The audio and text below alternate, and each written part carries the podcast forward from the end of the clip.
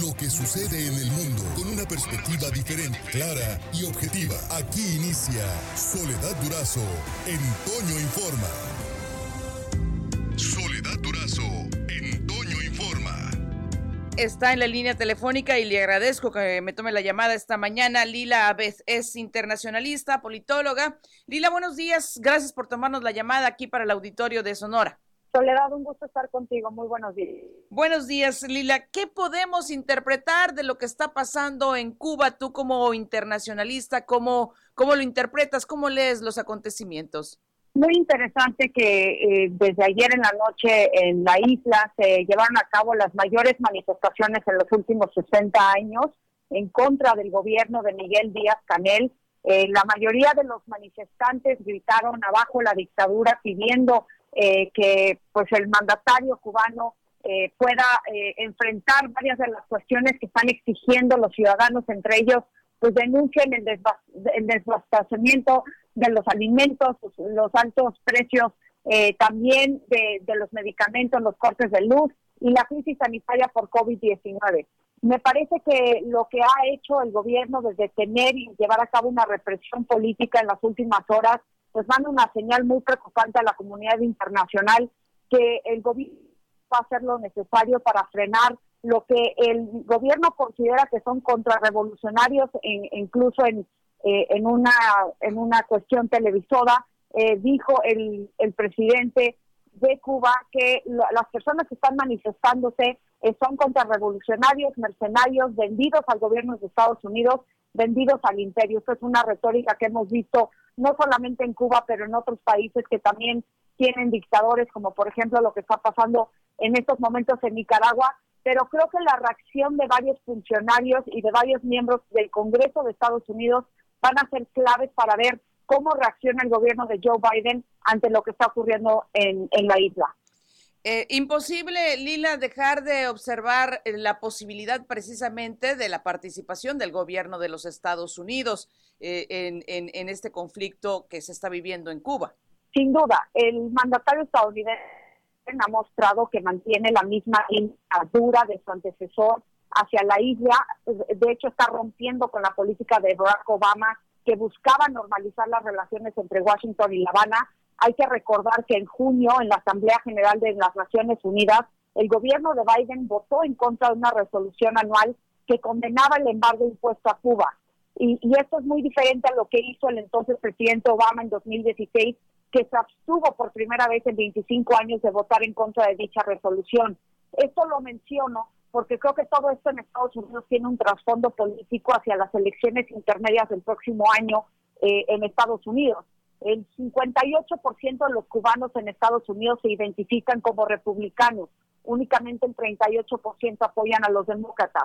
Y la mayoría de los cubanos que están en contra de normalizar en estos momentos las relaciones entre Washington y La Habana están a favor de las políticas duras que expresidente Trump. Y por eso vemos que eh, la Casa Blanca hasta el momento ha mantenido pues una cierta prudencia ante lo que está ocurriendo en Cuba porque vienen las elecciones intermedias del próximo año, en donde también se va a renovar la gubernatura de Florida, un estado en donde la mayoría de los cubanos, cubanoamericanos, viven en Miami y en el estado de Florida, y todo demuestra que se van a apoyar a los candidatos republicanos. Y yo creo que esto es más una cuestión de política interna de Estados Unidos hacia, hacia Cuba, más que una cuestión de que quieren apoyar lo que está ocurriendo en la isla. Eh, yo creo que vamos a ver, y, ya estamos viendo a senadores estadounidenses como Rick Scott, como Marco Rubio, que durante el transcurso de ayer y el día de hoy han estado subiendo en sus distintas cuentas de redes videos de, las de las manifestaciones,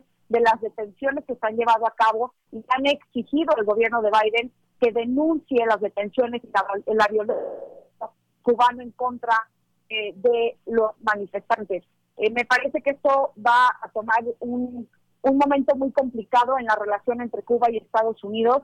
Obviamente el gobierno de Cuba culpa al gobierno de Biden y la trayectoria histórica de Estados Unidos eh, por mantener el embargo y la situación económica eh, en Cuba, pero yo creo que va a ser muy delicada la postura de Joe Biden si es que quiere ganar ciertos estados en las elecciones intermedias del próximo año. Eh, me parece muy valiosa eh, tu, tu, opinión y lo destaco para el auditorio toda vez que tú, eh, Lila, tú, tú, cubres la Casa Blanca, estás en Washington y, y, este, pues me parece muy, muy precisa tu, tu apreciación al respecto. también mm, creo que preocupante la postura del gobierno de Miguel Díaz Canel, ¿no? Que, que, que, que le dice a su gente, salgan, enfrenten. Me parece muy riesgosa es muy riesgosa, pero también no nos debe sorprender.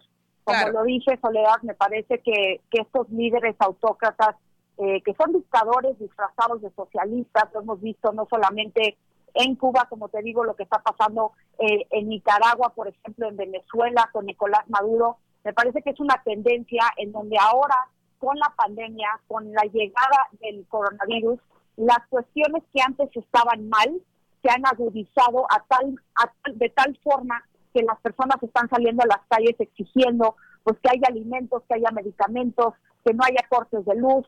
Y como no ha podido responder el gobierno de manera adecuada, pues están tomando en sus propias manos el destino del futuro de sus distintos países, pero las respuestas normalmente por parte de estos líderes eh, dictadores en estos países es, primero, culpar inmediatamente a Estados Unidos por financiar a las personas que están y también iniciar una represión política para frenar eh, las protestas. Yo creo que esto es muy preocupante y me parece que va a requerir de una respuesta de la comunidad internacional, al igual que, como te digo, yo creo que va a ser sumamente importante, eh, pues, la, la no la intervención, pero la postura que toma Estados Unidos ante los sucesos en Cuba. Pues sin duda eh, eh, será interesante irlo observando y, probablemente esto pues ya no tenga freno. No sé tú cómo la veas, eh, Lila. Pues esperemos que, no tenga freno, esperemos que se pueda continuar y que puedan pedir la libertad que tanto exigen los cubanos. Lo que, lo que suele suceder es que es muy complicado el periodo de transición, como lo hemos visto en Venezuela, aun cuando la comunidad internacional se pronuncia aun cuando el papel de Estados Unidos es protagonista. Eh, hemos visto cómo la oposición, Venezuela, por ejemplo, eh, retomar el control y mientras tenga el gobierno en turno, el poder del ejército, eh, pues es casi es, es casi seguro que va a imponer una pues una represión política que va a llevar a, muchas personas detenidas, arrestadas, e incluso puede llevar a cabo pues ciertas muertes y eso es lo que lo que creo que se debe de, tomar en cuenta y que no haya violaciones de derechos humanos. Este, yo creo que, que esto ya no se puede parar, pero de nuevo me parece que es muy importante que se sigan eh, pues protegiendo a los ciudadanos que, están protestando de manera pacífica en las calles de la, de La Habana y en otras localidades de la isla. Bien. Pues te agradezco muchísimo que me hayas tomado la llamada esta mañana, Lila. Muchas gracias y estamos en contacto. Por hoy terminamos, pero la noticia no descansa. Y nosotros tampoco. Soledad Durazo le espera de lunes a viernes a las 5.30 de la mañana por la cadena Larsa Comunicaciones. Con más noticias, más información, más Soledad Durazo en Toño Informa.